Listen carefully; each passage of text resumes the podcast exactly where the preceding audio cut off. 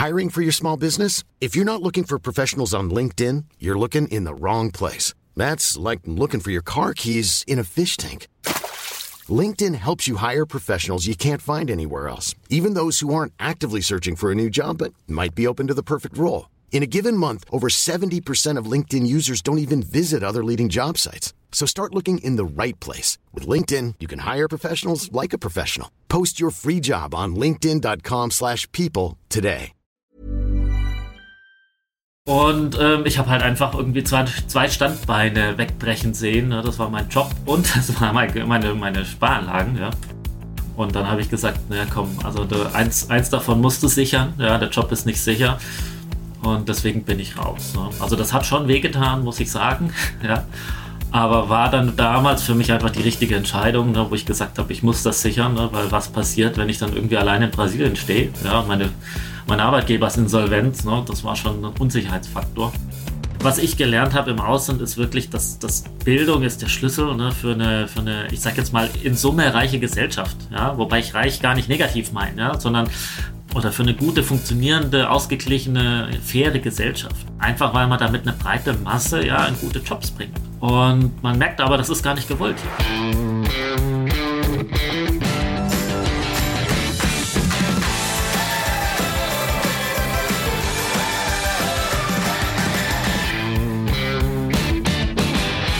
Nach siebeneinhalb Jahren wird der Finanzrocker Podcast auf der ganzen Welt gehört. Vor allem in den USA, Neuseeland, Thailand und in China kommt er in diesem Jahr mit knapp fünf in den USA bzw. vierstelligen Downloadzahlen sehr gut an. Interessanterweise habe ich auch ein paar Hörerinnen und Hörer in Ghana, im Kongo, Ecuador, Pakistan und Myanmar. Ich habe mittlerweile auch schon einige Hörerfolgen mit Interviewgästen aus dem Ausland geführt. Australien, China, Estland und Thailand waren schon dabei und die Links zu diesen Folgen, die packe ich auch nochmal in die äh, Show Notes. Ich fand die Folgen super interessant, weil es da um etwas andere Dinge ging als bei den normalen Hörerinterviews. Ja, und auch in dieser Folge spreche ich mit einem Gast aus dem Ausland, nämlich mit Michael, der seit dreieinhalb Jahren in Brasilien lebt und als Flugzeugtechniker arbeitet. Seit diesem Jahr hört er auch den Finanzrocker Podcast und vermutlich kommen auch die meisten der 344 Downloads in diesem Jahr von ihm.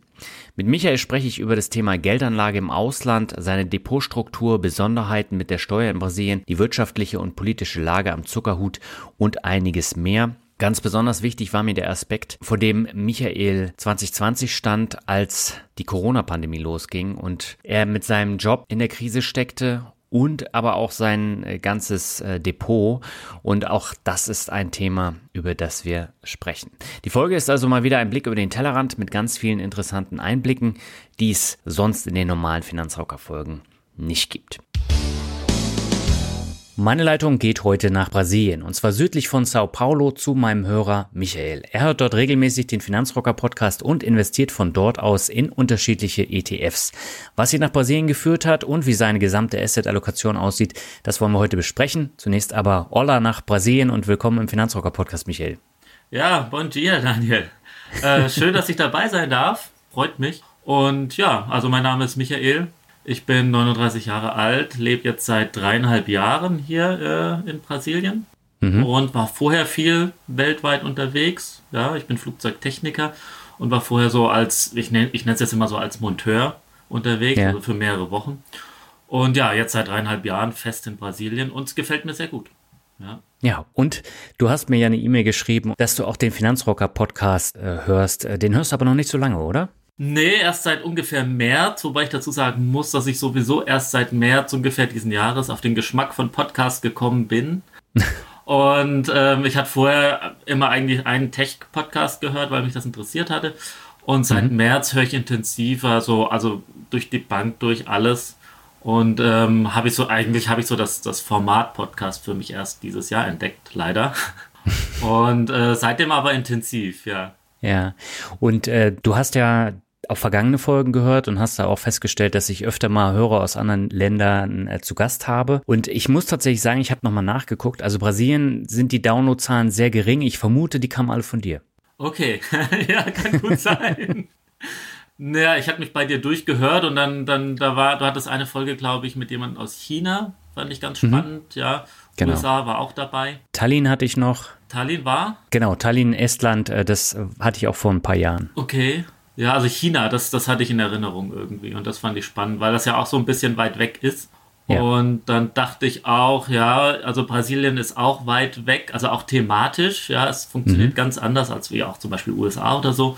Und dann dachte ich, naja, vielleicht ist das auch interessant. Und äh, weil ich auch einen Moment, es hat auch für mich einen Moment gedauert, bis ich mich da überall reingefuchst habe. Und deswegen dachte ich, naja, vielleicht ist das auch für andere ganz interessant. Und mhm. ja, wollte ein bisschen partizipieren. ja, lass uns mal mit der Frage starten, warum du überhaupt nach Brasilien gegangen bist. Ähm, du hast ja gesagt, du bist äh, Flugzeugtechniker, ne? Mhm. Und da hat sich dann bei deinem Arbeitgeber die Möglichkeit ergeben, dass du äh, dort äh, arbeiten kannst. Genau, da wurde im Prinzip eine Plan, eine neue Planstelle aufgemacht und mhm. ähm, dann ist mein Arbeitgeber auf mich zugekommen und hat, hat mich gefragt, Mensch, dir hat es ja in Brasilien damals gefallen, als ich da auf quasi auf Monteurs Dienstreisen unterwegs war und ähm, ob ich mhm. mir das vorstellen könnte. Längerfristig, also so, das war damals, waren so drei, vier Jahre im Gespräch. Ja. Und dann hatte ich ein bisschen mit mir gehadert, ja, und dachte, nee, komm, das, das musst du mitnehmen, ja. Also vor allem, wenn ich dann irgendwann mal älter wäre und dann zurückblick, dann wollte ich schon mhm. mal irgendwie Südamerika mitgenommen haben. Und ja, jetzt, wie gesagt, jetzt äh, knapp vier Jahre sind das jetzt und ich verlängere um drei weitere Jahre. So ist der Plan aktuell. Mhm. Und äh, dann mal schauen, was kommt, ja. Und ja. das war so beruflich. Also mich hat es einfach eindeutig beruflich hier hingezogen. Ja, und du hast dich da auch gut eingelebt.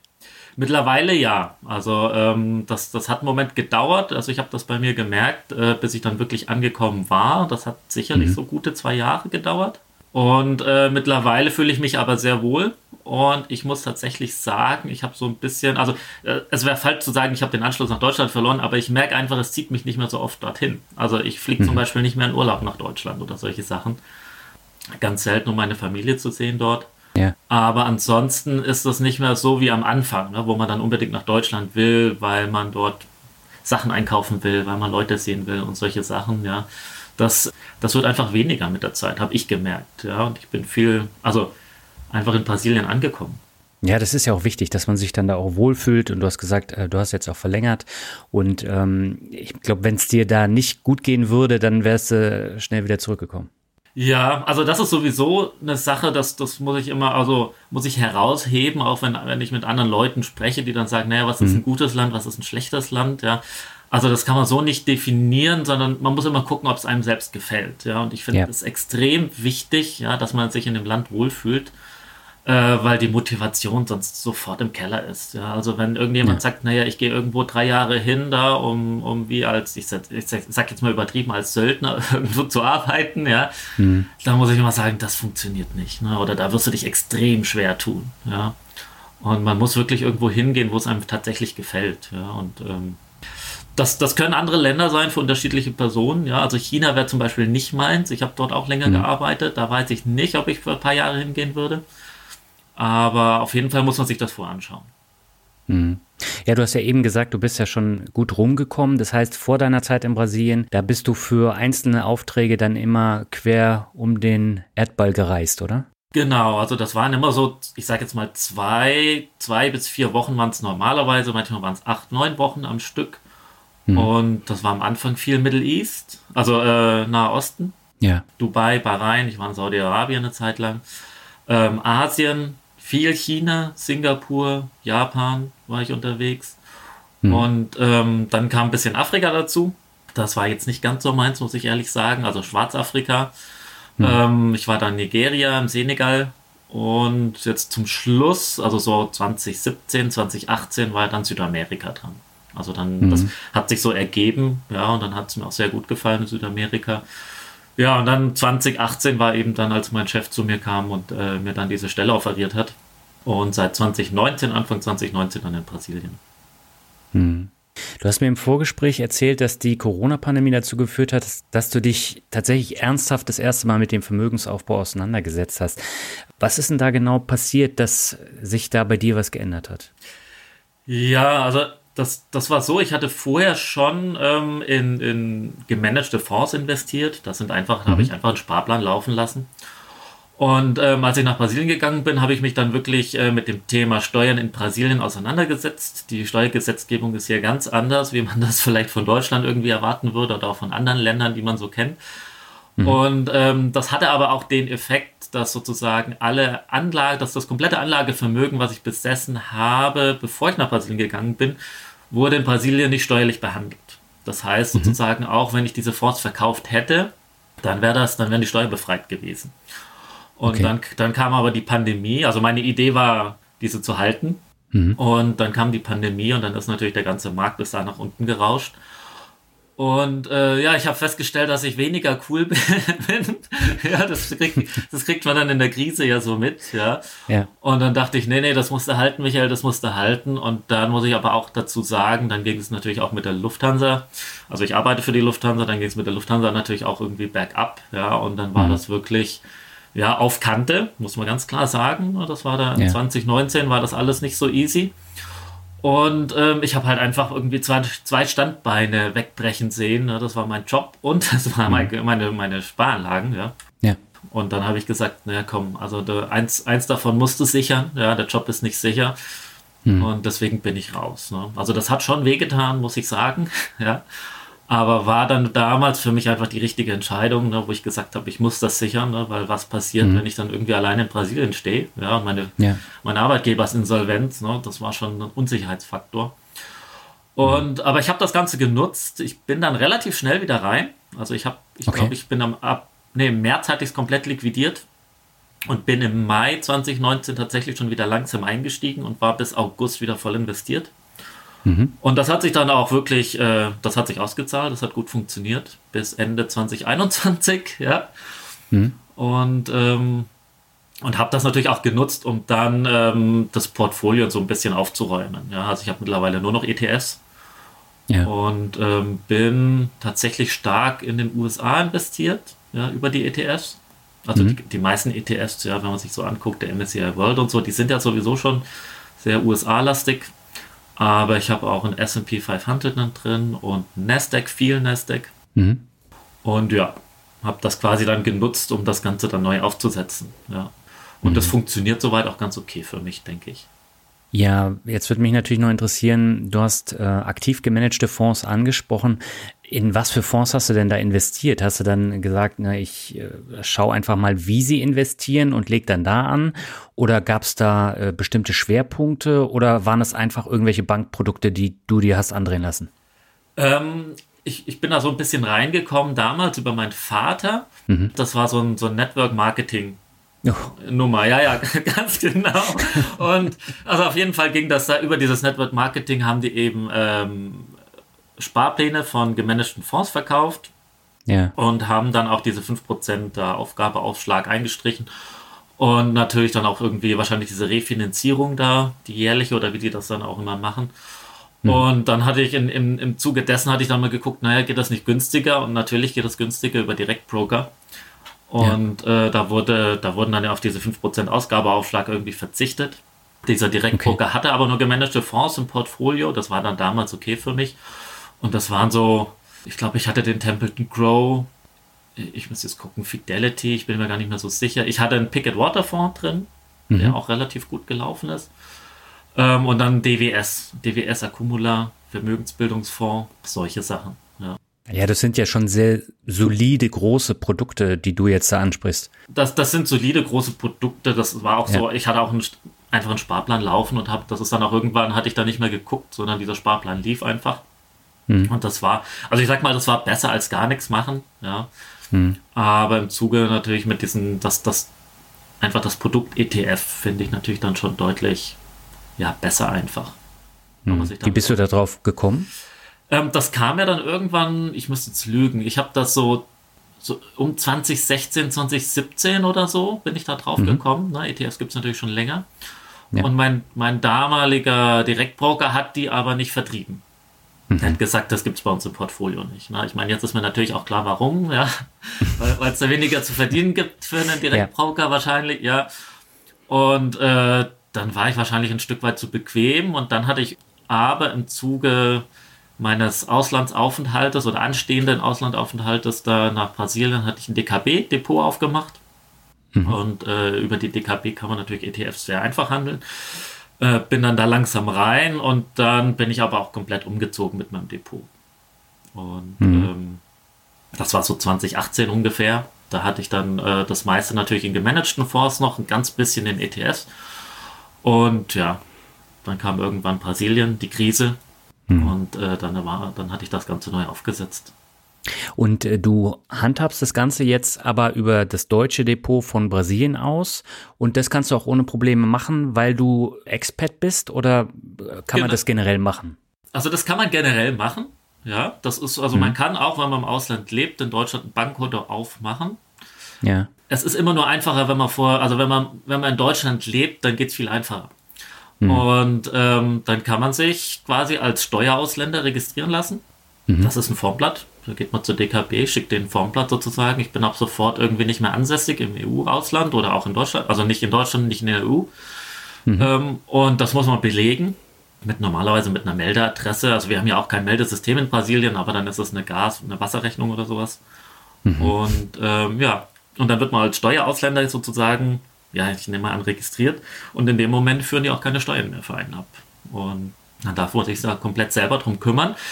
Also das ist legitim, das ist auch kein shady Business oder so. Ja, das ist alles mhm. okay. Mhm. Das ist für die Brasilianer okay, das ist für die Deutschen okay. Und ich muss es halt nur dann komplett in Brasilien deklarieren.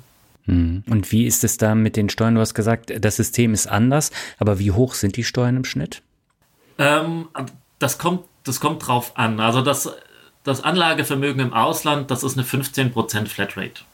Mhm. Ähm, also sozusagen auf die Kursgewinne fallen 15%.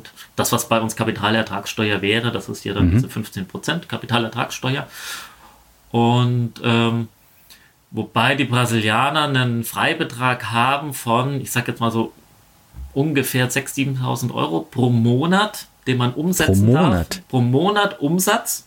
Also nicht, mhm. nicht Kursgewinn, sondern Umsatz. Und ähm, wenn man unter dem bleibt, sozusagen, dann sind die Kursgewinne aus diesem Umsatzsteuer befreit.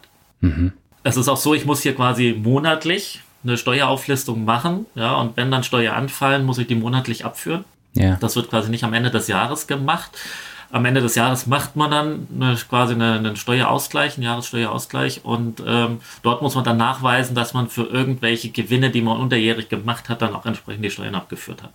Mhm. Und wie funktioniert das? Das wird dann von der DKB abgezogen, das musst du überweisen oder wie läuft das? Nee, die DKB, die überweist mir quasi den, den Brutto- wie Nettobetrag. Mhm. Und dann, ähm, ich, ich mache es über Excel-Sheets. Ja. Okay. Äh, habe ich Excel-Sheets, wo ich das dann alles rein hacke sozusagen. Das wird dann in US-Dollar, muss ich das umrechnen und zwar am Tag des Verkaufs. Ja, und dann muss ich genau aufdröseln, wann habe ich das gekauft, zu welchem US-Dollar-Kurs. Ne? Denn dieser Kursgewinn mhm. oder Kursverlust in US-Dollar wird dann auch mit reingerechnet. Und ähm, ja, man kommt dann einen Wert raus. Also ich habe ein schönes Excel-Sheet dafür gebaut. Und ähm, wenn ich dann unter 35.000 Reais, brasilianische Reais bleibe, ähm, dann muss ich es nur angeben, ich muss es nur deklarieren am Ende des Jahres. Ja. Und wenn ich drüber bin, dann muss ich sozusagen im selben Monat, das geht dann über eine Webseite, ja, da muss ich dann so eine, so eine Art Überweisungsbeleg generieren lassen mhm. und diese Steuern dann ans Finanzamt abführen. Also per Überweisung bezahlen, ja, und den, mhm. den Überweisungsbeleg dann einbehalten und mit der nächsten Steuererklärung dann abgeben.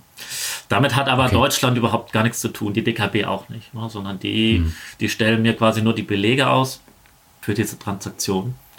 Und mhm. äh, das mache ich dann alles in Brasilien, ja. Hast du dann einen Steuerberater, der sich darum kümmert? Weil ich glaube, das ist jetzt nicht so einfach, oder? Ähm, also ich habe, ich muss einen Steuerberater benutzen. Das hat auch, das, mhm. das hat den Hintergrund einfach dadurch, dass ich Expert bin und ich quasi mein Gehalt anteilig in Deutschland und anteilig in Brasilien bekomme. Also ich kriege den, mhm. das, den größten Teil von meinem Gehalt kriege ich in Brasilien. Aber dadurch, dass ich sozusagen in Deutschland und Brasilien äh, ein Gehalt ausbezahlt bekomme, ich aber komplett in Brasilien steuerpflichtig bin, hm. ist das ein bisschen tricky. Ich habe einen Steuerberater, der macht aber wirklich nur die Basics. Das heißt, mhm. ähm, diese komplette, alles, was ich in Eigenregie mache, das muss ich ihm dann sozusagen fein aufgedröselt ähm, mitgeben. Und dann deklariert mhm. er das sozusagen für mich mit. Der macht aber keine Steueroptimierung oder solche Sachen, ne, sondern der übernimmt das dann einfach und deklariert das für mich in diesem Format, wie, die brasilianische, wie das brasilianische Finanzamt das haben will. Mhm. Und wie lange brauchst du da im Monat, um, um das dann äh, auf Vordermann zu bringen? Ähm, das ist, geht eigentlich. Also durch diese Excel-Sheets, da, da habe ich mir so, ein, so eine Art Workflow gemacht, ja, und dann, also diese, das, dieses Aufschreiben, Deklarieren, also das ist nicht mehr als 10 Minuten pro Transaktion, mhm. eher weniger. Ja. Dadurch, dadurch, dass ich diese, diese knapp 7000 Euro da Freibetrag habe jeden Monat, das versuche ich mhm. natürlich zu nutzen, ja, und wälze das, also wälze immer ein bisschen was von meinem Depot um in Deutschland. Ja. Das sind jetzt keine Riesensummen, was ich da an Steuern spare, aber das sind vielleicht so 200, 300 Euro oder so pro Monat, ja, die mhm. man da an Steuern quasi sparen kann. Und ähm, ja, deswegen, also das sind so 10 Minuten dauert das ungefähr. Okay, aber das heißt, ähm, um das nochmal äh, jetzt festzuhalten, du verkaufst dann eine bestimmte Summe von den ETFs jeden Monat und nimmst das Geld dann äh, sozusagen steuerfrei mit und legst es dann aber gleich wieder in die ähm, ETFs an, die du verkauft hast. Genau, genau. Also in der Praxis sieht das so aus, dass ich dann einen anderen ETF nehme. Also ich brauche eine andere WKN-Nummer sozusagen. Das, okay. hat, das hat aber mit dem Berechnungskonstrukt in Brasilien zu tun. Das ist unglaublich mhm. kompliziert. Das ist erlaubt, ne? dieses, dieses, äh, da gibt es einen Fachbegriff für, äh, mhm. wenn, wenn, man was verkauft und gleich wieder äh, kauft. Ich, ich habe es bei den, ich habe in den USA mal gelesen irgendwie. In den USA ist das nämlich nicht erlaubt, in Deutschland ist es erlaubt, in Brasilien ist es auch erlaubt. Also mhm. sozusagen, wenn ich äh, etwas verkaufe und sobald die Order quasi geschlossen ist, dasselbe Produkt wieder kaufe. Ja. Das ist aber berechnungsmäßig. Äh, also von der Steuerberechnung dann für die zukünftige, zukünftigen Deklarierungen wäre das relativ aufwendig. Deswegen mhm. nehme ich einfach ein anderes Produkt. Also ich nehme einfach einen, was weiß ich, einen Nasdaq ETF, aber halt von Amundi anstatt von iShares zum Beispiel. Und äh, dann hat das eine andere WKN, das ist deutlich leichter dann. Aber im Prinzip mhm. ist das genau, mache ich genau das. Also ich verkaufe einen Nasdaq ETF, ähm, warte, bis die Order dann durch ist.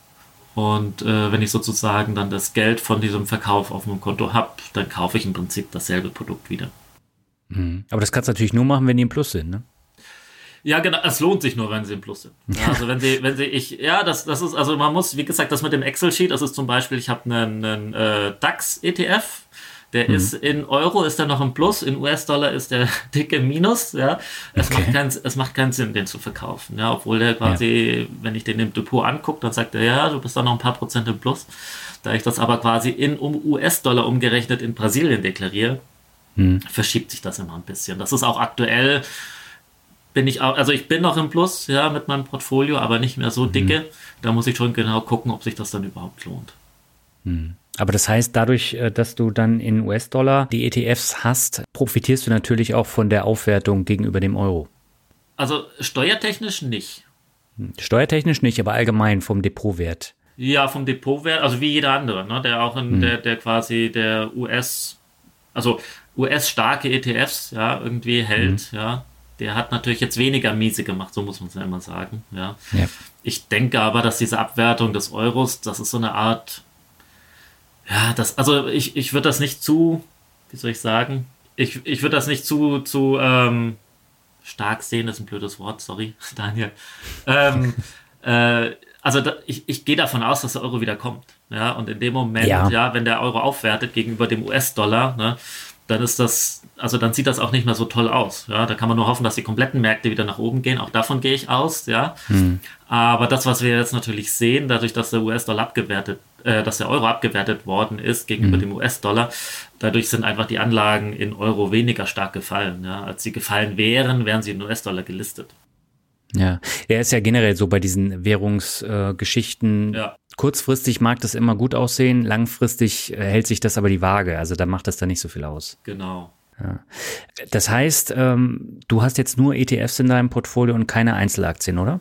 Genau, ich habe kein Stockpicking. Ich mache kein Stockpicking. Ich habe nur ETFs drin und auch eigentlich nur, ich sage jetzt mal, langweilige ETFs. Also ich mhm. habe ähm, das Einzige, was ich als Themen-ETF drin habe, weil ich damals diesen Picket Water Fonds hatte, ist mhm. ein iShares Water, Global Water. Mhm. Ähm, und ansonsten habe ich aber keine Themen-ETFs, sondern nur die großen US-Indizes, bisschen DAX und den MSCI World. Also das meiste habe ich im MSCI World. Und Dividende hast du, glaube ich, auch noch, ne? Oh ja, genau. Ich habe ein bisschen Dividenden mit drin. Das mhm. hat aber auch diesen steuerlichen Hintergrund, äh, dass ich auch monatlich bis, ich sage jetzt mal über den dicken Daumen, 350 Euro Dividenden im Ausland steuerfrei in Brasilien quasi deklarieren darf. Mhm. Also das heißt, dass wenn, wenn, wenn dieser, dieser ETF ausschüttet in Deutschland, das liegt unter diesen 300, 350 Euro ungefähr umgerechnet, je nach Wechselkurs, dann ja. muss ich die deklarieren, aber ich muss keine Steuern dafür ab, abführen. Ja, und das ist mhm. also, das ist einfach so ein kleines Goodie, das nehme ich mit, ja. Das sind aber, ich glaube, ich bin bei 5, 6 Prozent Dividenden-ETFs. Mhm. Und die habe ich mit dazu gemischt, weil ich ja das Problem habe, die müssen bei mir ja monatlich eigentlich aufgedröselt werden. Ja, also ich habe ja, ich ja. kriege diese Freigrenze immer monatlich. Deswegen hatte ich mir auch die Dividenden-ETFs rausgesucht. Das ist ein Vanguard und auch einer von iShares, die mhm. eben in, genau in den Monaten ausschütten, in denen meine anderen ETFs nicht ausschütten. Also du hast nur Ausschütter? Nee, äh, ist gemischt. Also ich habe einen mhm. Nasdaq-Ausschütter, ich habe einen Nasdaq dann tesorierend, aber dadurch, dass durch dieses, dieses Konstrukt eben, dass ich einen Teil oder dass ich Teil der Dividenden, die ich in, in Deutschland bekomme, in Brasilien quasi steuerfrei habe, mhm. habe ich schon geguckt, dass ich, dass ich das so, dass ich das so ein bisschen ausnivellieren kann. Mhm. Also ich stelle mir das als ordentliche Arbeit vor, wenn du da immer mit dem Excel-Sheet am Rechnen bist. Es, es geht. Also es ist nicht so aufwendig, wenn man sich das Konstrukt einmal zurechtgelegt hat. Ja, dann ja. funktioniert das ganz gut. Was unglaublich aufwendig war, war die Recherche dazu. Ja, weil mhm. es einfach, also es gibt keine Quellen in Brasilien, die das Thema behandeln. Ja, weil, also mhm. ich glaube, bis, bis 2019 war 0,5 Prozent der Brasilianer überhaupt an der Börse. Ja. 0,5? So ja, ein halbes Prozent ungefähr. Ja. ja. Und das war nur was für totale Spinner, also sage ich jetzt in Anführungsstrichen. Ja. Hm. Und da war einfach, also da gab es auch keine, keine irgendwie News zu und solche Sachen. Ja. Und dann die Leute, die irgendwie ausländische Konten halten, ja, und dort äh, irgendwie Aktienprodukte haben, ja, und dort Dividenden, also ich keine Ahnung, das war im ich glaube, das war noch nicht mal irgendwie im Promille-Bereich oder so. Ja, mhm. Und dann gab es einfach keine Informationen dazu. Das hat, das hat lang gedauert. Also das war auch teilweise Try and Error. So, mhm. das, ähm, wo ich dann ein Stück weit deklariert hatte, dass zum Beispiel das mit diesen Dividenden, dass die teilweise steuerfrei sind, auch im Ausland das war so, da hatte ich eine Rückzahlung bekommen. Ja, und dann hatte ich nachgeguckt, ja, und dann wollten die das Geld, also dann hatte ich quasi Steuern abgeführt für Dividenden, die ich gezahlt hätte, wo ich gar keine hätte, also keine Steuern für abführen müssen. Ja, dann kam das zurück mhm. und dann habe ich geguckt, ja, und dann, also da bin ich eingestiegen dann und habe mal nach, ja, recherchiert und ähm, bin dann draufgekommen, da gibt es eine Tabelle. Ne? Aber das ja. dauert dann, also das hat lang gedauert. Mittlerweile bin ich aber relativ gut, denke ich. Und ähm, das funktioniert ganz gut für mich, ja. Hm. Lass uns doch mal so ein bisschen äh, die Länderdiversifikation ansprechen.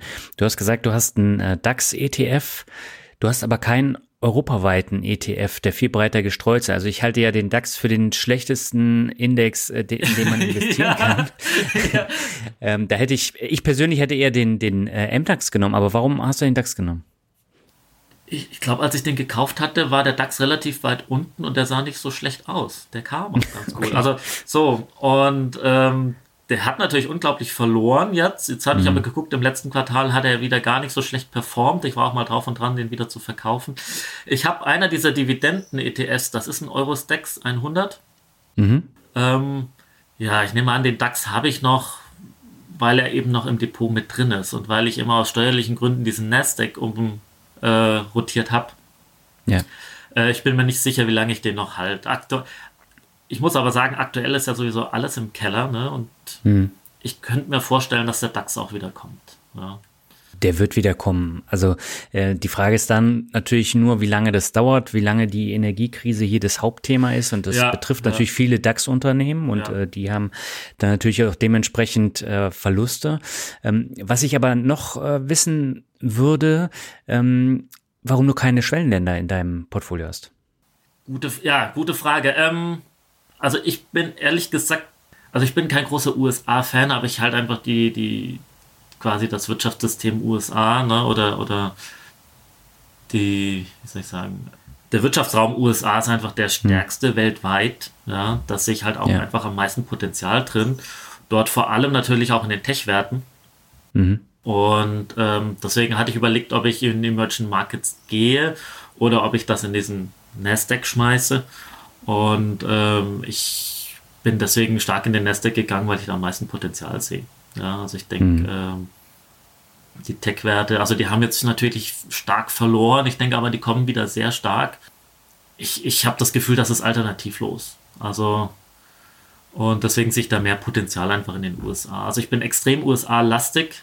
Mhm. Das, das, ich habe es mal ausgerechnet, also ich bin, ich glaube, mit 70 Prozent meiner ETFs, wenn man das rausdröselt, ja auch über den MSCI World in den USA investiert. Mhm. Und äh, ja, ich denke, ich werde das auch so weiter behalten. Also vielleicht nehme ich den DAX mal raus und mische ein bisschen Emerging Markets dazu. Vielleicht sogar ein Brasilien-ETF oder so. ähm, aber die, ja, die könnte ich ja theoretisch auch direkt in Brasilien kaufen. Ja. Ja, genau. deswegen. Hast du da eigentlich auch ein Depot? Ich habe ein Depot in Brasilien. Ich hm. war auch mal investiert in Brasilien an der Börse. Nicht viel. Ähm, mhm. Das war aber, also der Markt ist extrem volatil. Ja. Und äh, das ging hoch und runter. Da, ich habe viel Zeit investiert, ich habe das versucht zu managen und bin dann aber nach, nach gut einem Jahr, anderthalb Jahren oder so wieder raus mit Plus, nicht so viel. Mhm.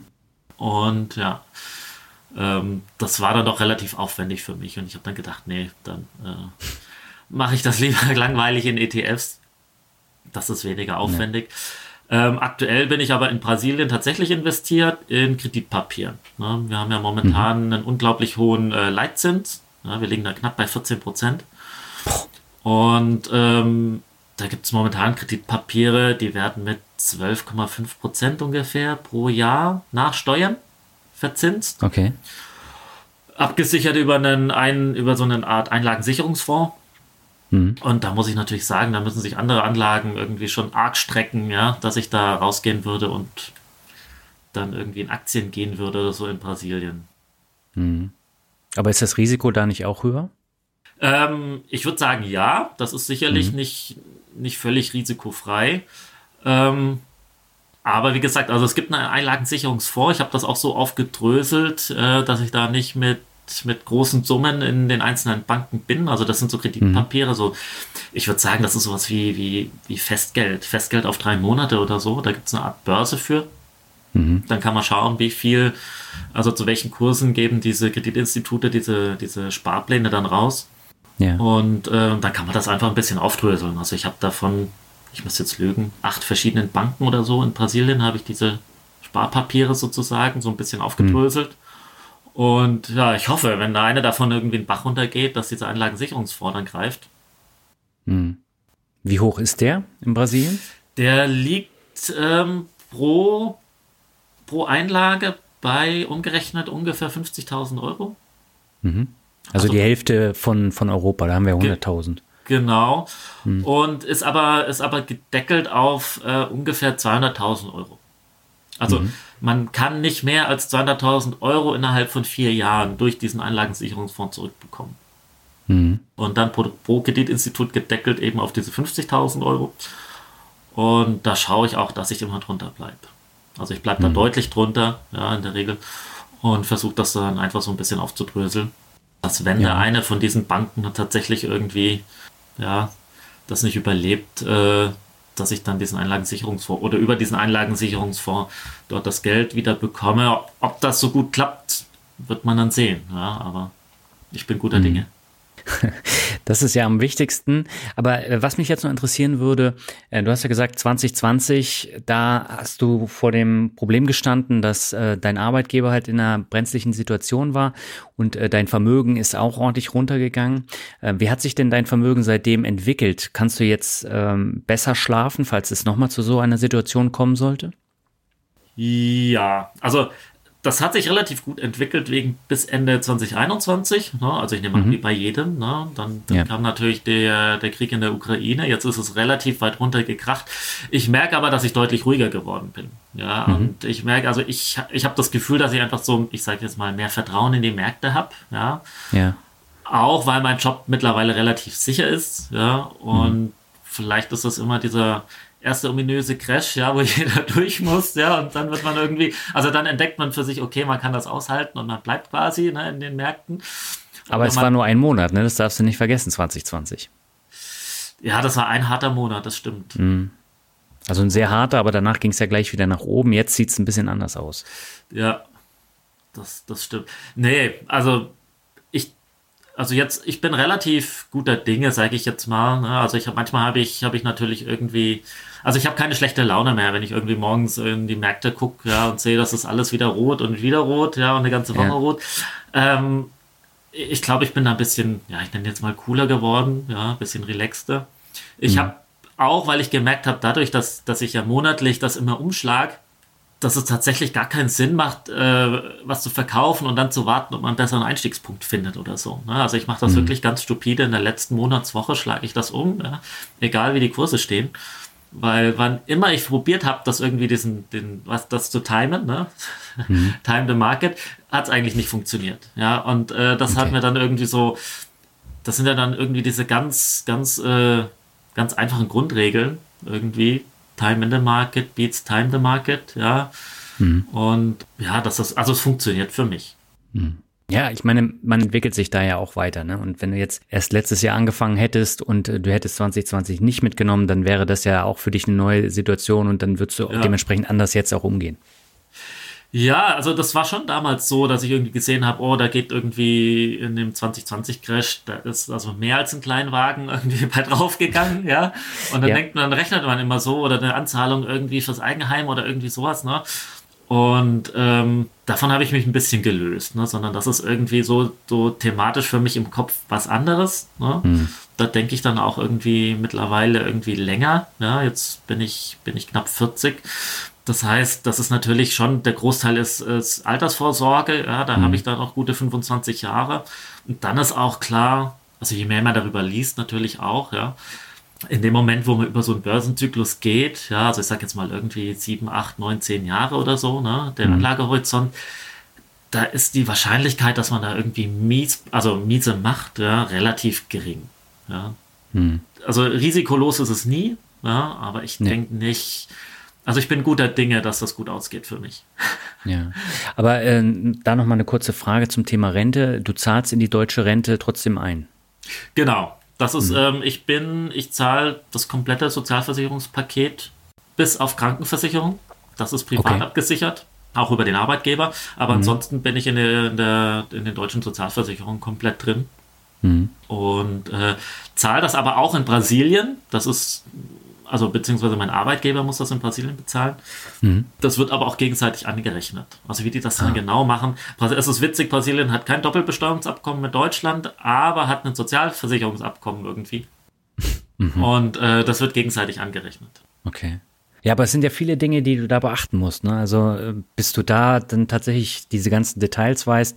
Also ich kann mir vorstellen, dass es äh, sehr lange dauert und auch sehr zeitaufwendig ist. Ja, also wichtig, das Riesenproblem, das sind oft einfach, es sind so, es sind so einfache, also man braucht die Schlagwörter. Mhm. Ja, die in Portugiesisch sozusagen, die Schlagwörter. Und wenn man die einmal gefunden hat, ja, das dauert dann, das ist das, das dauert dann immer ein bisschen. Und wenn man die einmal gefunden hat, dann kommt man eigentlich auch so über die Google-Suche relativ weit. Ja. ja. ja, wichtig ist, sich nicht auf irgendwie Halbwissen von anderen zu verlassen. Ja, mhm. Das ist ganz wichtig. Also wenn man sowas auch, kann ich auch nur jedem empfehlen, ne? wenn man plant, irgendwie ins Ausland zu gehen, ja, dann nicht, bitte nicht in Foren schauen, ja, und das für bare Münze nehmen und darauf eine Planung dann machen, ja, solche Sachen zum ja. Beispiel, ne? sondern dann wirklich äh, auch im Zweifelsfall, ja, auch wenn es wehtut, da einen Steuerberater mal investieren. Ja, es mhm. gibt fast in jedem Land irgendwie lokal, also Steuerberater, die sich mit deutschem Steuerrecht auskennen. Mhm. Und äh, selbst wenn das da 200, 300, 400 Euro kostet, ja, so eine Erstberatung oder so, ähm, spart einem viel Ärger, wenn man dann mal unterwegs mhm. ist. Ja, es ist enorm wichtig. Ähm, aber sprichst du denn die Sprache so gut, dass du dann die Texte auf Portugiesisch auch verstehst? mit der Sprache hapert es ein bisschen. Ich mhm. kann es, ich sag mal so, ich kann es dechiffrieren. Also ich benutze mhm. tatsächlich die Übersetzungsfunktion von zum Beispiel Google oder so gar nicht mehr so viel. Mhm. Ähm, ich habe gemerkt, dass da ein Informations quasi Verlust schon stattfindet. Ne? Also dass man einen Informationsverlust hat, wenn man das übersetzen lässt, ne? weil da schon ja. viele so, so, ähm, so wie die das meinen, ja, das kommt manchmal nicht so rüber. Aber natürlich nicht bei alle. Ne? In dem Moment, wo mhm. die da irgendwelche Fachbegriffe benutzen oder so, muss ich dann schon mal muss ich mir das schon mal irgendwie übersetzen lassen. Und dann aber so, das ist dann so ein Mischmasch aus Übersetzung und aus dem portugiesischen Text und dann kriege ich so raus, was sie meinen. Ne? Also wie es ja. gemeint ist und wie es funktioniert. Ja. Hm. Aber lass uns mal über die allgemeine wirtschaftliche Situation in Brasilien nochmal sprechen. Also hier in Deutschland bekommen wir ja immer nur schlechte Nachrichten über Brasilien zu hören, ob das nun politische sind, ob das wirtschaftliche sind. Und äh, auch die Kriminalität in Brasilien ist sehr hoch. Wie nimmst du das alles persönlich wahr? Ja, also Kriminalität äh, werde ich immer gefragt. Ne? Ist immer, mhm. Es ist ein Thema in Brasilien, muss man ganz klar sagen. Ja? Ist aber sehr lokal, ich sag mal sehr lokal begrenzt, ne? zeitlich mhm. und lokal begrenzt. Und damit meine ich zum Beispiel, also wenn man ich sage jetzt mal in Rio de Janeiro, ne, in, gewissen Gegenden hat man einfach als, ich sage jetzt mal Gringo, ja, mhm. nichts verloren. Und das kann aber sein, dass es auf der anderen Straßenseite schon wieder ganz anders ist. Ne? Also es ist wirklich so, dass eine Straßenseite kann sicher sein und die andere nicht. Ja? Und das hört sich paradox an, ja, ja. so funktioniert das hier tatsächlich. Ja? Und deswegen, ähm, wenn man so ein bisschen mit offenen Augen da durchs Leben geht, ja, ist das ist das nicht so, dass man sich da irgendwie jeden Tag fürchten muss oder dass man sich mhm. da irgendwie so einschränken muss, ja, dass man die Lust daran verliert oder so. Also ich fühle mich in Brasilien eigentlich ziemlich sicher. Ja. Mhm. Du wohnst aber auch nicht in der Metropole. Ich wohne nicht in der Metropole. Campinas ist relativ mhm. groß. Ja, Campinas ähm, liegt so 120 Kilometer außerhalb von Sao Paulo. Das mhm. ist so eine Industriestadt. Und ich wohne in einer Art Vorort. Okay. Und ähm, der ist relativ sicher, das muss man auch dazu sagen. Und Campinas selber hat dann tatsächlich Gegenden, die sind sicher.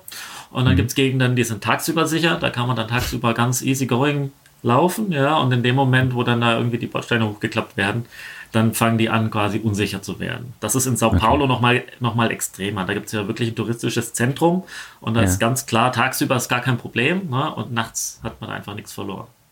Mhm. Aber das kommt ja unter anderem durch das ähm, wirtschaftliche Ungleichgewicht. Ne? Also es gibt ja da viele Reiche und äh, sehr viele arme Menschen und äh, das macht sich doch dann auch bemerkbar, oder? Absolut. Also das ist ganz extrem in Brasilien. Das kriegt mhm. man auch so mit. Ja, ähm, ich glaube, da gibt es so einen so einen Gini-Index oder so ähnlich heißt der. Mhm. Äh, diese diese äh, soziale Ungerechtigkeit, die ist in Brasilien ganz extrem. Und ja. da würde ich fast sagen, das ist auch so ein bisschen so ein Key Factor hier in Brasilien, ne, dass es so eine Elite gibt, ja, die sehr reich, gut situiert ist, äh, auch gut etabliert, ja, auch in der Politik und die natürlich wenig Interesse daran hat, dass sich da irgendwas ändert. Ja. ja.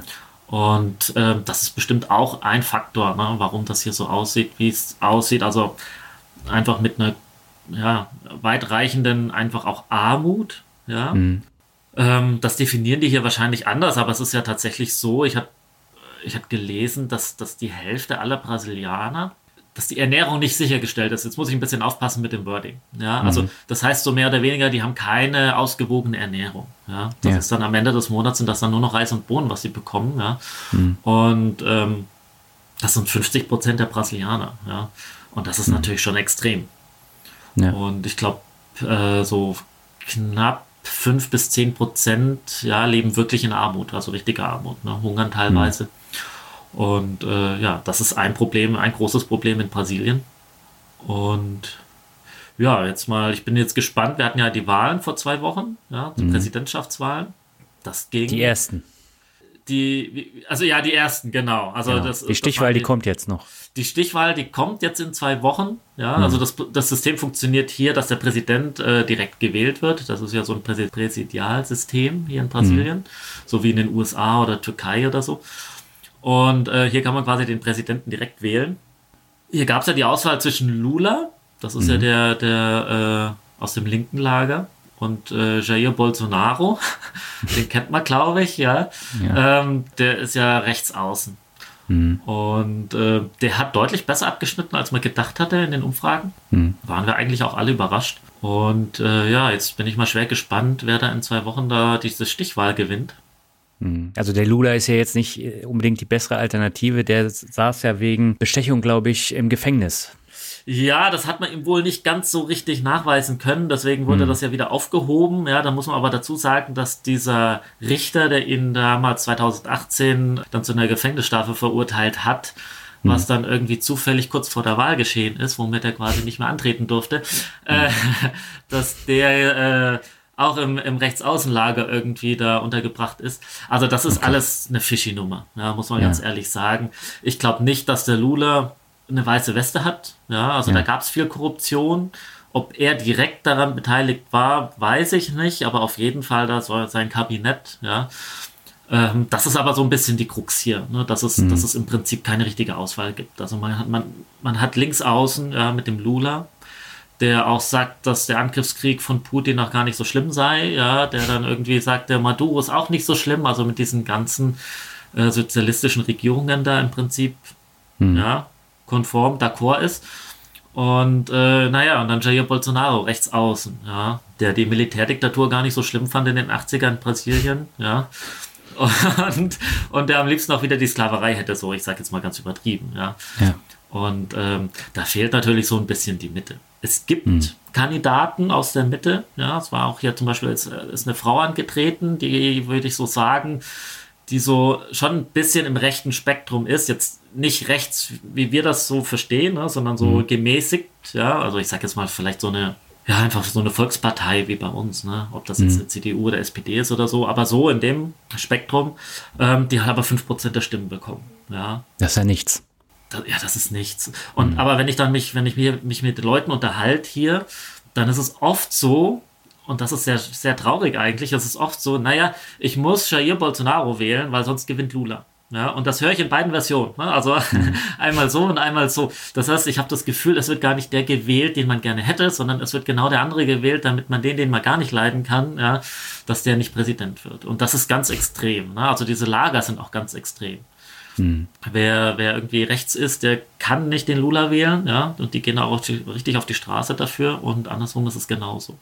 Schwierige mhm. Situation für Brasilien. Also ich denke, Brasilien würde, würde irgendwie mit, einer, mit einem konservativen Präsidenten vielleicht ganz gut fahren. Ich sehe viel Potenzial in Brasilien, das ist eigentlich schade. Hm. Ja, aber du hast ja da, äh, wie du schon gesagt hast, die Eliten äh, und äh, das ist ja eine Kaste. Ne? Also der Bolsonaro hat ja dann auch überall seine Finger damit drin, ob das nun bei den Gerichten ist oder in der Wirtschaft. Ähm, beim Lula war es ähnlich. Und solange die da die Einflüsse haben, wird es schwierig für andere da reinzukommen. Ja, ganz extrem. Und hm. also das sind auch so Sachen wie zum Beispiel das Bildungssystem hier. Ne? Also hm. was ich gelernt habe im Ausland ist wirklich, dass das Bildung ist der Schlüssel ne, für, eine, für eine, ich sag jetzt mal, in Summe reiche Gesellschaft. Ja? Wobei ich ja. reich gar nicht negativ meine, ja? sondern oder für eine gute, funktionierende, ausgeglichene, faire Gesellschaft. Ja? Mhm. Einfach weil man damit eine breite Masse ja, in gute Jobs bringt. Ja? Und man merkt aber, das ist gar nicht gewollt hier. Ja? Das System funktioniert im Prinzip so, die, die Reichen bringen ihre Kinder auf die guten Privatschulen, ja, die so teuer sind, dass die normale Bevölkerung keine Chance hat, ihre Kinder dort unterzubringen. Und die sind aber Voraussetzung dafür, dass man die unglaublich harten äh, Einstelltests oder diese, diese ähm, die unglaublich harten Unitests sozusagen, bevor man dort einen Studienplatz bekommt, schafft. Mhm. Ja, das heißt, wer nicht auf einer guten Privatschule war, schafft es auch nicht auf die gute staatliche Universität. Und ähm, das ist so, also das ist so eine Art Teufelskreis. Ja? ja. Das ist ganz schwer für, selbst für die Mittelschicht, würde ich sagen, ja, da richtig rauszukommen. Mhm. Ja? Ich meine, das Durchschnittsgehalt in Brasilien, das liegt irgendwo bei 2.000, 2.500 Reais. Ne? Das mhm. sind umgerechnet 500 Euro. Das ist das Durchschnittsgehalt in Brasilien. Und ja. Brasilien ist nicht so viel günstiger als in Deutschland in vielen Sachen. Ja? Okay. Und dann kann man natürlich nicht 200 Euro für eine Privatschule im Monat abdrücken. Oder 300 Euro gar. Ne? Und ja, also da, da, das sehe ich als Hauptproblem hier. Und deswegen glaube ich auch nicht, dass sich so schnell was in Brasilien ändert. Ne? Also auch mhm. weil das natürlich verkrustete Strukturen sind. Ja? Also die haben sich da alle gut etabliert, ne? die verdienen da alle mit. Und sehr schade. Ja, aber äh, wenn das in Brasilien das Alltagsleben so teuer ist, dann ist es ja auch nicht verwunderlich, dass sich viele Menschen dann äh, nicht vernünftiges Essen leisten können. Wie, wie ist es so in den Supermärkten? Sind die Preise da auch äh, so hoch? Ja, also die, die Lebensmittelpreise, das kannst du dir so vorstellen, das ist wahrscheinlich so 20, 30 Prozent günstiger als bei uns. Mhm. Kommt drauf an, was genau. Ja, also ich sage jetzt, Kaffee ist, ist so teuer wie bei uns, Bier ist teurer mhm. als bei uns zum Beispiel. Okay. Aber also so Sachen wie Autos. Autos sind unglaublich teuer. Autos sind in den letzten drei Jahren haben sich verdoppelt im Preis. Ne? Also mhm. die sind natürlich auch in Deutschland teurer geworden, aber hier ist es schon extrem. Okay. Das heißt, ein normales Auto hier in Brasilien kostet aktuell mehr als in Deutschland, wenn ich die Preise vergleiche. Hm. Und ähm, so ist es auch bei ganz vielen anderen Produkten. Ich, ich sage gar nicht Luxusprodukte, ne? aber so Sachen wie, wie Handys, Elektronik, äh, alles, was über die normalen so Hobby, ja, also wenn du ein Rad kaufen willst, ein Rennrad zum Beispiel, ne? das ist alles extrem teuer hier. Okay. Also bestimmt, bestimmt plus 50 Prozent oder so, wenn ich da eine Zahl irgendwie dranhängen müsste. Und die Inflation macht sich die bei euch auch bemerkbar? Ähm, ja, da war auch der Inflationstreiber, war tatsächlich waren die Energiepreise, ne? also einfach, dass, dass auf dem Weltmarkt äh, die Ölpreise nach oben gegangen sind. Äh, das kühlt aktuell wieder ab. Wir hatten, glaube ich, im April so 12% Inflation, Mai, April, 12% Inflation. Wir sind aktuell bei 8,5, glaube ich. Und ähm, wobei da auch wirklich der Hauptfaktor sind die, sind die Treibstoffpreise. Die sind momentan wieder deutlich gefallen, ja, gegenüber dem, was wir da im Frühjahr hatten. Und ähm, ja, man merkt das aber. Man muss aber auch dazu sagen, dass Brasilien sowieso äh, von der Inflation her eher höher liegt ja, als Deutschland. Also ich glaube, das ist das in Deutschland einfach sind wir da ein bisschen verwöhnt, ja, von unglaublich niedrigen Inflationen, ja, über Jahre oder Jahrzehnte hinweg, möchte ich fast sagen. Äh, ich glaube, da sind die Brasilianer einfach härteres gewöhnt. Ja. In den 80er da auch die Hyperinflation, äh, in den 90er, Anfang der 90er war das, die Hyperinflation, dann kam der Real und seitdem geht das hoch und runter. Also wenn man sich so die Kurve anschaut über die Jahre hinweg, wie der Leitzins äh, sich bewegt, der, der schlägt dann immer so, der geht dann immer so hoch auf 10, 12, 14 Prozent und wenn die Inflation dann wieder sinkt, dann kommt er wieder mit runter. Okay. Und wie ist es mit der Arbeitslosenquote? Die ist ja auch relativ hoch, ne? Die, ja, also ich glaube, wo war die? 11 Prozent, 12 Prozent, Ja. sowas. Ja, ist jetzt aber auch wieder am Sinken. Da geht es, glaube ich, um sozialversicherungspflichtige Jobs oder so. Ähm, d- das war natürlich extrem in der Corona-Krise, ja, weil es auch hier kein oder nicht so ein Kurzarbeitergeld gibt, nicht dieses System, wie wir in Deutschland oder auch in anderen Staaten in Europa haben. Ja. Ähm, da haben auch einfach viele Leute ihren Job verloren, ja. Und ähm, auch ganz viele informelle Mitarbeiter. Es arbeiten ja auch ganz viele so, ich sag jetzt mal so als, ha als, als Haushaltshilfen. Ja, das ist auch so eine Art Statussymbol in Brasilien, ja, sich da irgendwie eine Haushaltshilfe zu leisten. Ähm, dass die wurden quasi mit der Corona-Krise alle auf die Straße gesetzt. Ne? Die Leute wollten die sozusagen einmal nicht mehr im Haus haben, auf der anderen Seite wollten sie die auch nicht mehr bezahlen.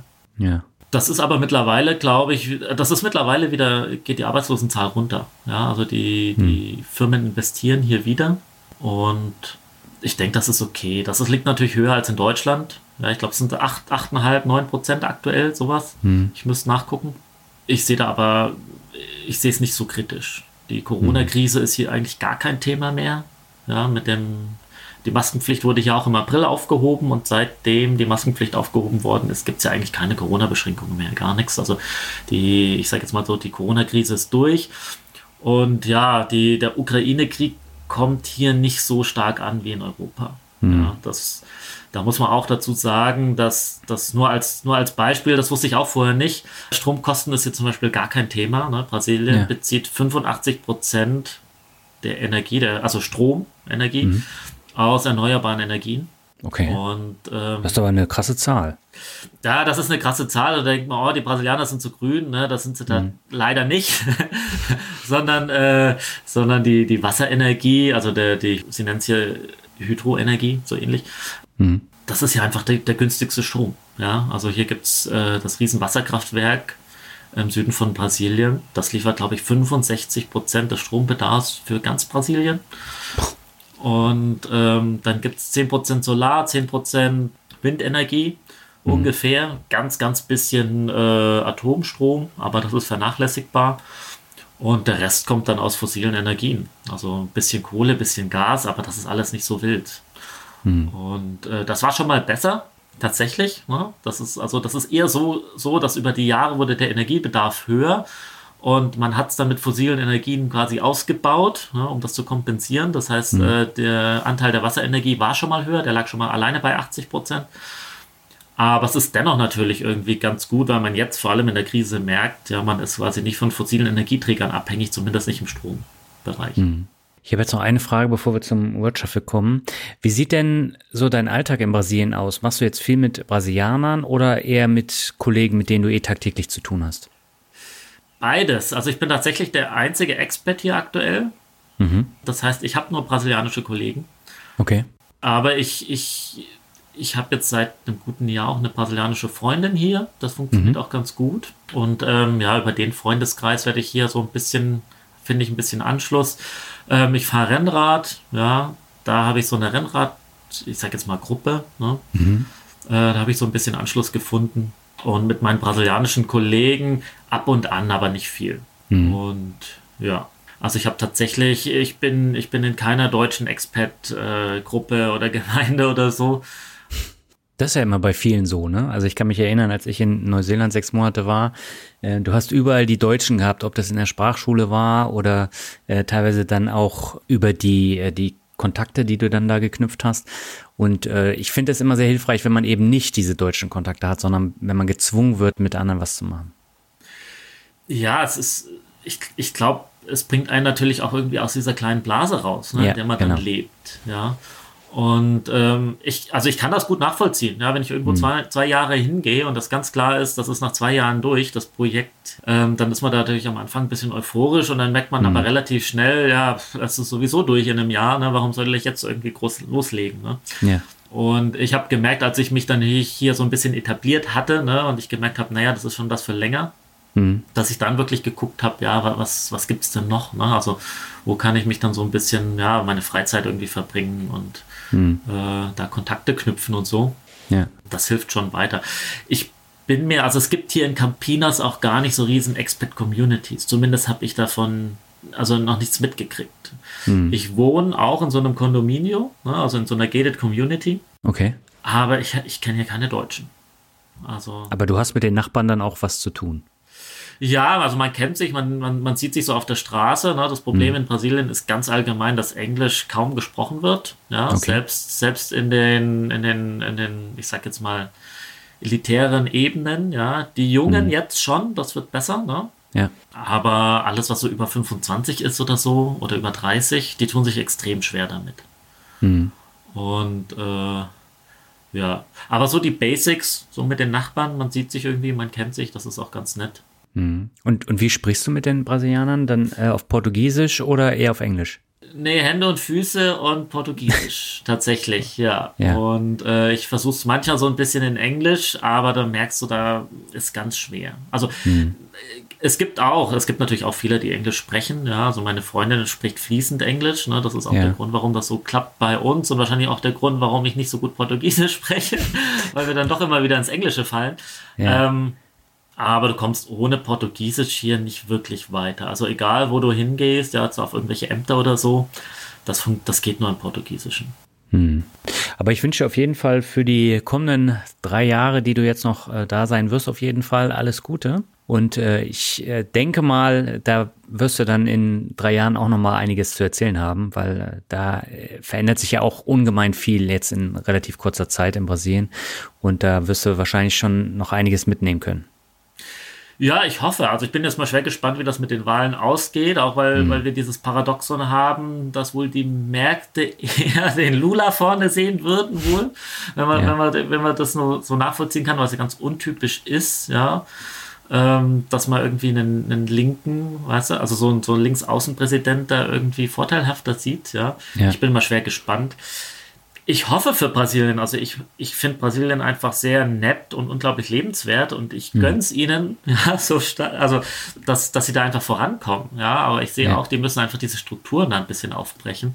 Ich sehe aber auch unglaublich viel Potenzial in Brasilien, also auch im Technologiesektor und so. Mhm. Ja, also ich, ich bin da vielleicht ein bisschen äh, voreingenommen, ja, aber die Brasilianer sind eigentlich weltweit die einzigen, bis auf die USA und irgendwie Westeuropa, ja, die konkurrenzfähig äh, Verkehrsflugzeuge bauen können. Ja. Also das kriegen die Russen nicht hin, das kriegen die Chinesen nicht hin, ja, die, die Kanadier tun sich extrem schwer damit, ja. Und das ist schon so ein Indikator für mich, ja, dass die, also dass Brasilien als Land eine gute Basis hat für solche Sachen, ja. ja. Also auch, auch in der, in der Impfstoffforschung sind sie relativ vorne mit dabei und so. Also da ist einfach unglaublich viel Potenzial da. Mhm. Und da würde ich mir schon wünschen, dass sie das so ein bisschen ja, nutzen und äh, da so weltweit auch ein bisschen einen Fuß in die Tür bekommen. Hm. Dann lass uns mal zum Ende zum Word Shuffle kommen. Ich nenne dir ein paar Begriffe, du sagst, was dir dazu einfällt und beginnen möchte ich mit Sao Paulo. Ja, Sao Paulo ist quasi das Wirtschaftszentrum, denke ich, in Südamerika. Hm. Ist äh, eine unglaublich abwechslungsreiche Stadt ist aber nicht mein Favorite, muss ich ganz ehrlich sagen. Also in Brasilien sagt man, in Sao Paulo wird das Geld verdient und in Rio ausgegeben. und ähm, ja. Das heißt, Rio ist dein Favorit. Tatsächlich äh, war ich außer, außer einer Durchreise noch nicht in Rio. Das hängt aber einfach damit zusammen, dass ich kein Städtefan bin. Ja, sondern okay. ich versuche in, ins Umland zu gehen. Ähm, Brasilien hat unglaublich viel zu bieten, so landschaftlich. Mhm. Und wenn ich dann irgendwie so zwei, drei, vier Tage ein Stück frei habe, äh, dann versuche ich da ans Wasser zu gehen, irgendwie in die Landschaft, hier ein bisschen in die Berge wandern, solche Sachen, ja. Mhm. Kommen wir zum nächsten Begriff, das ist Tech-Podcast. Äh, ja, so hat, so hat es angefangen. Ich habe mit, äh, ich kann den ja hier nennen, denke ich, Omega Tau. Mhm. War ein Podcast, da habe ich angefangen, den zu hören. Und äh, das ist das, was ich eigentlich so hauptsächlich höre. Wenn ich Podcasts höre, dann sind es doch in, meistens irgendwelche Tech-Podcasts ja. oder Science-Podcasts. Finde ich sehr spannend. Mir gefällt das Format, ja, vor allem wenn das dann so Interviewformat hat, ja. Mhm. Und äh, da gibt es dann wirklich Podcasts, die haben unglaublich gute Interviewpartner, ja. Also mhm. auch weil, weil sich meistens die Leute Zeit dafür nehmen, ja. Mhm. Und ähm, ja, finde find ich sehr spannend. Äh, ist, ist eine wirkliche Bereicherung für mich, so, wenn ich das, weil, weil ja wirklich um einzelne Themen drumherum wird ins Detail gegangen. Sehr spannend, ja. Und nehme ich okay. auch viel mit von. Ja, das ist ja auch am wichtigsten, dass du dann auch was mitnehmen kannst. Und wenn es nur ein kleiner Anreiz ist, aber äh, ansonsten brauchst du keinen Podcast hören, weil das ist natürlich enorm zeitaufwendig. Aber äh, nur um sich da berieseln zu lassen, dafür ist mir meine Zeit dann auch zu schade. Ja, ja. Ja, das ist jetzt meine persönliche Meinung und äh, ich höre auch tatsächlich nur sehr, sehr wenige Podcasts, aber die höre ich dann äh, dafür jetzt schon seit Jahren. Ja. Ja, wie, ich habe, wie gesagt, Omega Tau, da ist natürlich auch ab und an Geplänkel dabei, muss ich ganz ehrlich mhm. sagen, ja. Aber es gibt Themen, die, wo man immer denkt, naja, da kennt man sich aus und da tut man aber gar nicht. Ja, also ein ja. Thema war dann irgendwie, er hatte, er hatte zum, zum äh, Patentrecht, ja, hat er eine Stunde irgendwie gemacht, fand ich extrem spannend. Ja, also auch ja. so der, der Sinn, ja, also warum es Patente gibt ne, und wie es funktioniert und so. Und ähm, mittlerweile bin ich auch überzeugt, dass es Patente geben muss, ja. Wo man dann vorher mal gesagt hat, ja, die bösen Firmen, ne, die stecken sich da irgendwie die Knete in die Tasche. Ja, nee, es ist tatsächlich ein äh, spannendes Thema. Äh, Grüße gehen raus an den lieben Stefan Eck, mit dem haben wir ja bei der Finanzvisier rockt auch ähm, eine ganze Folge über Patente gemacht. Mhm. Und ich finde es auch sehr interessant. Ist natürlich jetzt auch kein Massenthema. Ja, ist kein Massenthema, ist aber doch so, so ich, ich denke schon, das sind so ein bisschen Basics, ne, wo man, ja.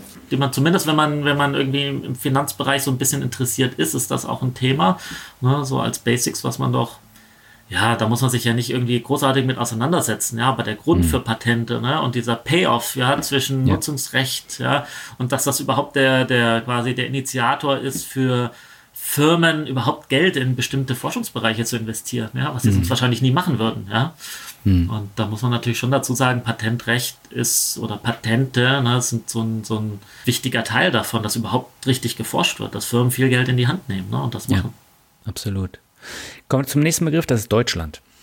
Habe ich sehr gern. Ja, ich habe auch Deutschland nie verlassen, weil ich es nicht, nicht leiden kann oder so. Ne? Ich mhm. denke, ich werde auch in Deutschland alt werden. Wann das sein wird, weiß ich noch nicht. Aber ich denke, ich komme zurück. Ja, ich halte viel von Deutschland. Ich, ja, und habe da auch immer sehr gerne gelebt. Ja. Mhm. Ja, aber ich finde, so ein Blick über den Tellerrand und wenn man ihn über mehrere Jahre machen kann, so wie du, mhm. äh, ich glaube, das ist eine Geschichte im Leben, die ist einfach toll. Ja, also ich habe ich hab Deutschland auch, auch zu schätzen gelernt. Ja, das, das ja. merkt man dann auch oftmals, als wenn man im Ausland unterwegs ist ja, ja. und hier auf die Ämter muss oder so. Ne? Und was habe ich mich drüber geärgert, dass ein Reisepass 60 Euro kostet. Und dann gehst du mal irgendwo anders hin ja, und, und merkst, nee, Reisepass 60 Euro funktioniert alles. ja Und ich muss dann, kann ich dann irgendwie, was weiß ich, vier Wochen kann ich den einfach abholen kommen. Ist super easy going. Ja, ja. ja aber das, das, das lernst du wirklich erst kennen, wenn du im Ausland da sowas machst.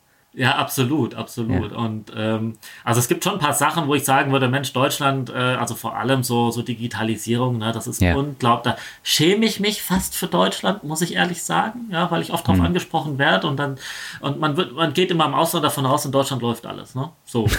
Äh, ja, ja, öffentlicher Nahverkehr, das muss super laufen in Deutschland. Ja, da muss ich mal sagen, hm, ja, äh, Digitalisierung, ja, das merke ich auch hier. Ne? Also Banking-Apps mhm. in Brasilien ist super gut. Ne? Also da frage ich mich manchmal, wie, wie große Banken, ja, wie die Deutsche Bank, bei der bin ich immer noch, und DKB, wie die sich mit ihren Apps halten können. Das ist ja. unglaublich. Ja, wie, also die also ich, muss, ich, ich, muss es, ich muss es sagen, wie schlecht die sind. Ja. ja.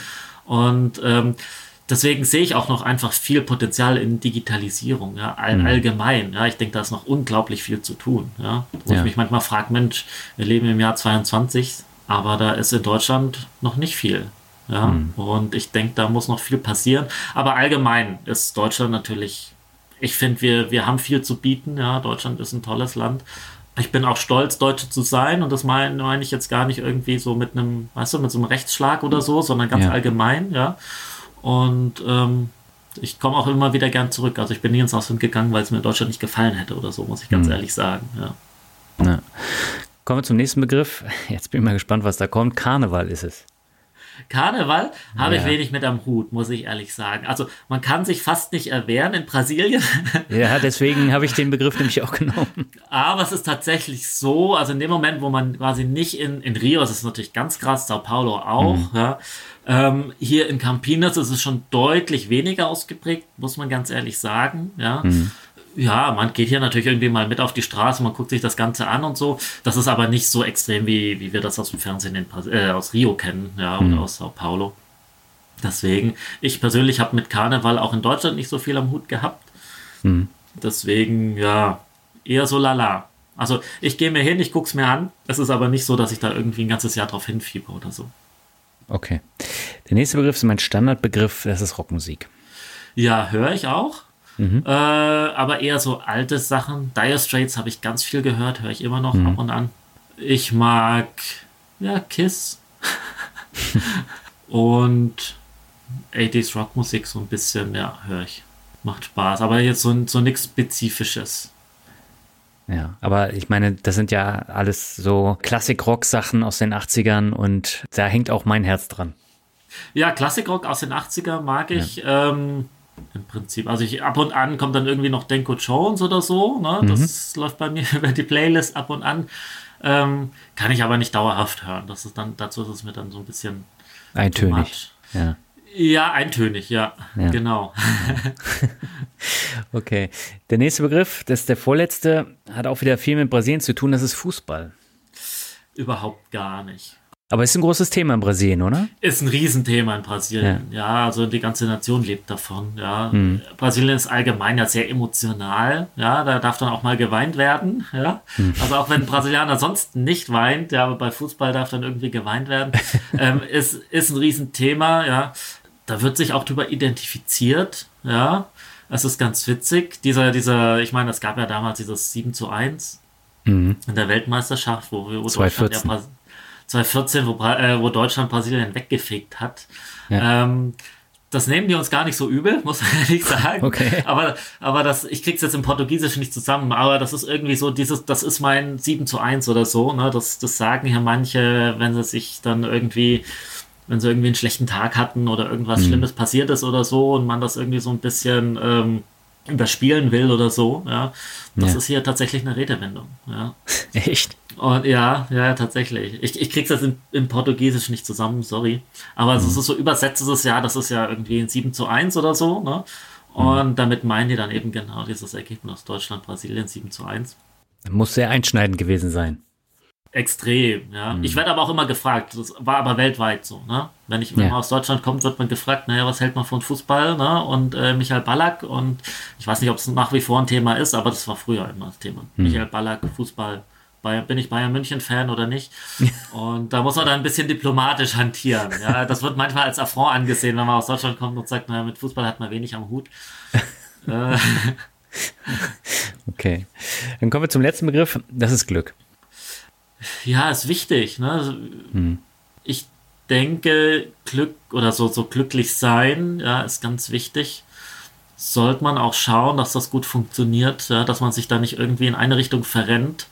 Und sicherlich auch im Thema ja, Zukunftsplanung, ja, vielleicht nicht zu arg auf die Rendite schauen, ja, hm. auch mal, auch mal irgendwie konsumieren, finde ich auch wichtig. Ja? Also wenn ich mich so umgucke, vor allem so unter diesen Finanzbegeisterten, so mehr oder weniger, auch wenn ich so ja. Podcasts höre oder so.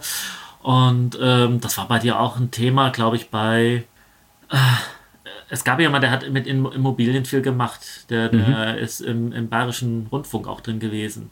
Der hat so einen Satz äh, irgendwie fallen lassen, ja, ähm, acht Stunden arbeiten am Tag, das ist ein Halbtagsjob oder so ähnlich. Ne? Mhm. Und wo ich dachte, oh, um Himmels Willen, ja, ganz falsche Einstellung, ne? Ja. Sondern äh, du musst auch ein bisschen gucken, dass, dass das nicht, weißt du, also dass du was hast von deinem Leben, ja, genau. dass du da was draus machst und äh, sparen, ja, Altersvorsorge, ja, ist wichtig, aber auch ein bisschen irgendwie leben, konsumieren, ja, mhm. glücklich sein, was vom Leben haben, halte ich für ganz wichtig, ja. ja.